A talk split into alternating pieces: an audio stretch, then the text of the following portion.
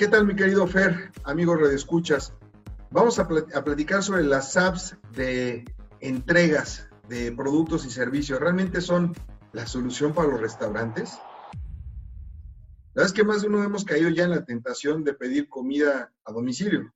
Yo me incluyo en estos, por el tema del confinamiento por esta pandemia. Entonces, sabemos que estamos apoyando a restauranteros que son empresarios locales y la verdad es que eso es muy bueno porque así conservamos empleos.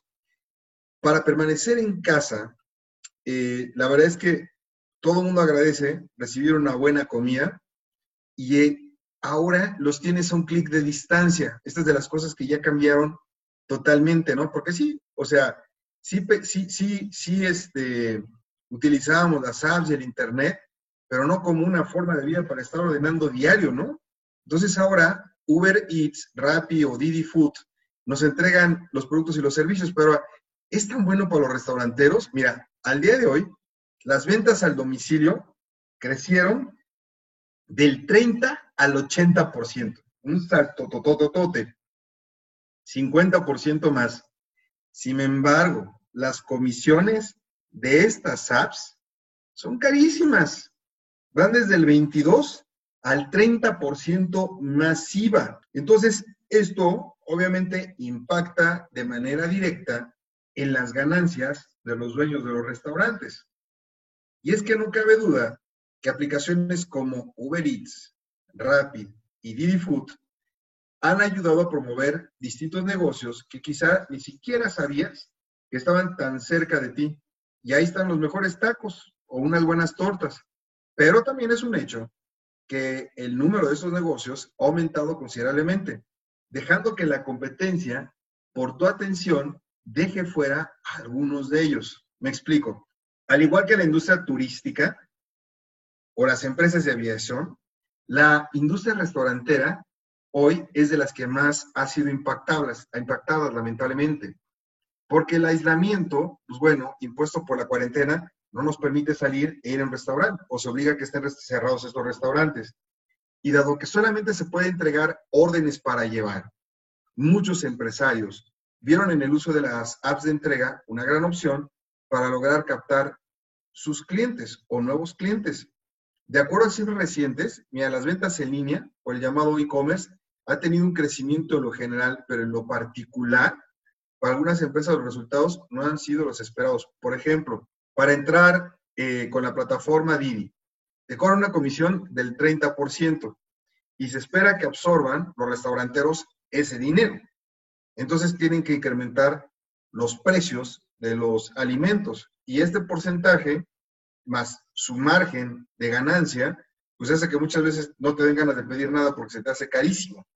Sin embargo, para dar a conocer el negocio, es necesario participar en diferentes plataformas, eh, digamos, promociones dentro de la plataforma, porque eh, aunque la ganancia sea nula para el restaurantero, por lo menos algunos dueños de los restaurantes van a querer eh, estar vigentes y que sepan que eventualmente puedes volver a pedir porque ya lo pediste y, te gustó el servicio, te gustó el, el, producto. En el caso de Uber Eats, su director general comenta que la comisión se establece a partir de un análisis de cada negocio y de sus usos restauranteros. Esto sin especificar el monto total. O sea, tiene sentido porque de estas comisiones obviamente se, absorba, se absorbe el costo del envío y las ganancias de los repartidores, incluso de otras actividades como el procesamiento del pago y la gestión de los pedidos, la publicidad y el marketing y las ventas y el soporte de las aplicaciones. O sea, o sea sí está bien justificado. Por otro lado, para algunos restaurantes que daban servicio principalmente a oficinistas y que su local no va más allá de una cocina y un mostrador, las apps mencionadas sí han sido la respuesta para no cerrar, ¿eh? para no quebrar en esta cuarentena, pues sus pedidos han crecido a pesar del home office. O sea, todos estamos trabajando desde casa, ya no consumimos en las loncherías donde íbamos antes. Entonces, esta gente, precisamente los que tienen estos negocios, para ellos estas promociones del app, pues sí les es rentable, aunque no tengan las ganancias esperadas, les da para pagar sus gastos y demás y salir adelante. Algo que ya no se cuestiona en esta etapa de la pandemia es que muchos negocios deben moverse al uso de las plataformas digitales sí o sí para continuar a flote.